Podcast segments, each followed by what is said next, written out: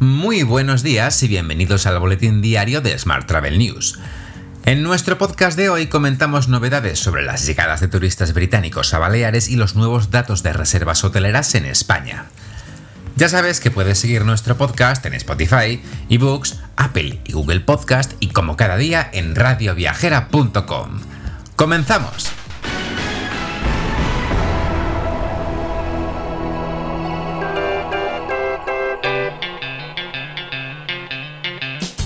España exigirá a los turistas británicos que estén vacunados o que cuenten con una PCR negativa. El presidente del gobierno, Pedro Sánchez, ha anunciado este lunes en una entrevista en Hoy por Hoy en la cadena SER esta nueva medida.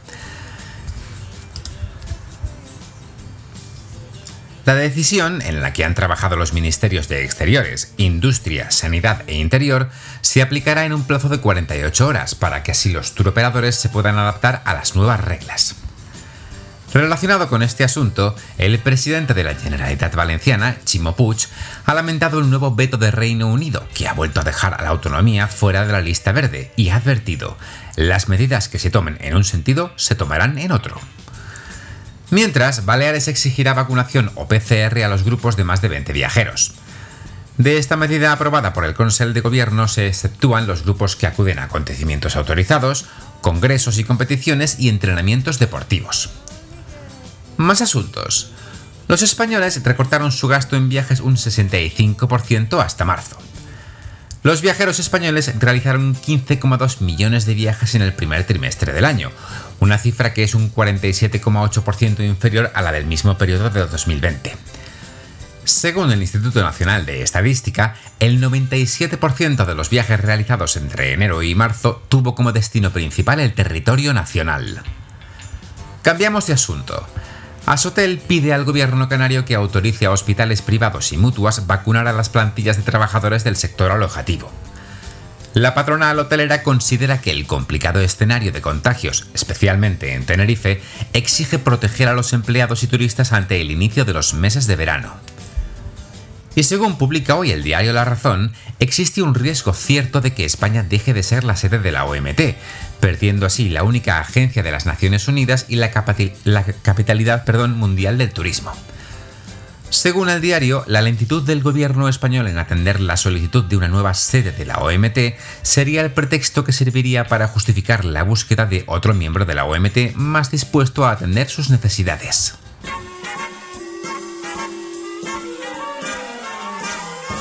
Hablamos ahora de transporte.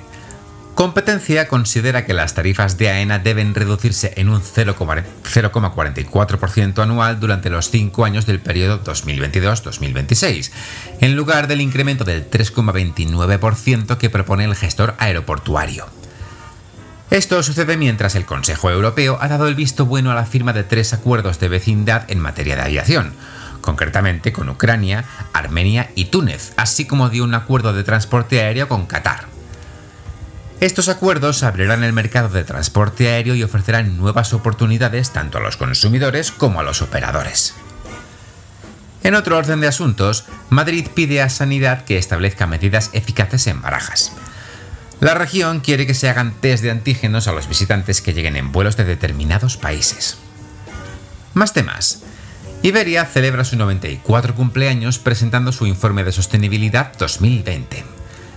El compromiso de sus empleados ha permitido a Iberia realizar más de 100 vuelos de carga sanitaria y 50 vuelos de repatriación desde 20 países. Fue también la primera aerolínea en traer vacunas a nuestro país y ha transportado ya cerca de 2,5 millones de dosis. Precisamente, MSC Cruceros ha llegado a un acuerdo en España con Iberia para realizar este verano operaciones tanto de vuelos charter como de vuelos de línea regular desde los aeropuertos de Madrid hacia Hamburgo y Venecia, Así facilitará el acceso al Mediterráneo Oriental y el norte de Europa a los pasajeros españoles. Por su parte, Vueling ha lanzado Vueling Activities de la mano de Get Your Guide. Con esta solución, los clientes pueden reservar sus más de 60.000 actividades en todos los destinos, que incluyen tours, entradas a museos, buses turísticos, visitas guiadas y atracciones y Norwegian Air Shuttle ha reforzado su alianza con Amadeus de cara a poner a prueba el funcionamiento de la tecnología Traveler ID. Esta solución de Amadeus se integrará en la experiencia de auto-check-in de los pasajeros, ya sea a través de la aplicación de la aerolínea o de la página web. De esta manera, los viajeros podrán declarar la documentación sanitaria requerida dentro de la aplicación, que luego se cotejará con los requisitos del destino. Vamos con la información sobre destinos. Los destinos turísticos inteligentes serán objeto de estudio del curso de verano de la Universidad Internacional Menéndez Pelayo, que se celebrará los días 5 y 6 de julio en Santander. Esta es una formación organizada por Segitur y el ayuntamiento de la propia ciudad. El objetivo del curso, que será inaugurado por el secretario de Estado de Turismo, Fernando Valdés, junto con la alcaldesa de Santander, Gema Igual, es analizar los conceptos esenciales del destino turístico inteligente y el modelo de diagnóstico y planificación estratégica de la metodología DTI.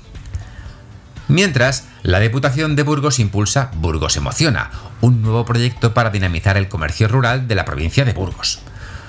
Burgos Emociona invita a los turistas a descubrir la provincia a través de su comercio, patrimonio, gastronomía y turismo activo. Más asuntos. El pabellón 12 de IFEMA Madrid se ha convertido desde el pasado mes de abril en el mayor plató cinematográfico de España. Cerca de 14.000 metros cuadrados de superficie y una altura de 22 metros han permitido que en su interior se haya construido una réplica del barco con el que Magallanes y Elcano dieron la vuelta al mundo, donde se rodará buena parte de las escenas de una de las series más prometedoras de Amazon Prime Video y RTV, la llamada Sin Límites. Y hoy también te cuento que vuelve Sutus, el evento pionero sobre turismo espacial y subacuático. Sutus celebrará su segunda edición en Les Roches Marbella del 22 al 24 de septiembre, coincidiendo con el equinoccio de otoño y en formato híbrido, con una primera jornada presencial y dos jornadas más virtuales.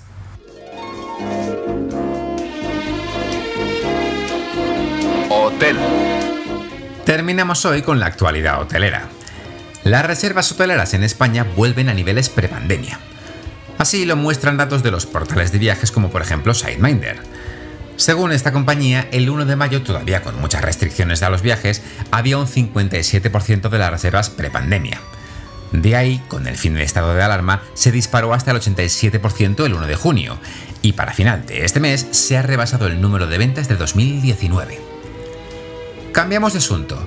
La cadena hotelera española Hoteles Santos apuesta por la promoción interna y ha nombrado a José Santás nuevo director comercial.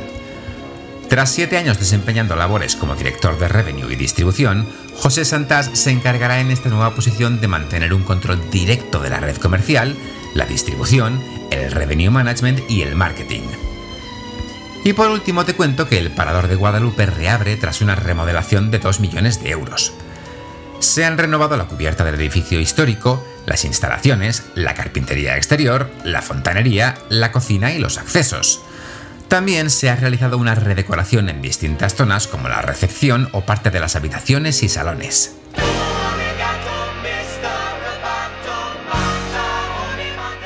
Y una noticia más que seguro que te alegra el día. Un robot podría ser quien te despida en el futuro. Tal y como se explica hoy en Hipertextual, los trabajadores que se desempeñan en Amazon Flex se encuentran bajo revisión de desempeño permanente. Hasta aquí todo normal. Eso sí, las calificaciones se otorgan a través de un algoritmo que los monitoriza a sol y sombra. Así, son máquinas las que revisan si los conductores cumplen con los tiempos estipulados, si realizan las entregas con éxito o si completan las actividades bajo los parámetros previstos. Según ese rastreo permanente, los robots de Amazon deciden si un repartidor recibe más rutas o si se da de baja su vínculo con la empresa. Te dejo con esta noticia sin duda esperanzadora. Tienes más información, como siempre, en smarttravel.news. ¡Feliz martes!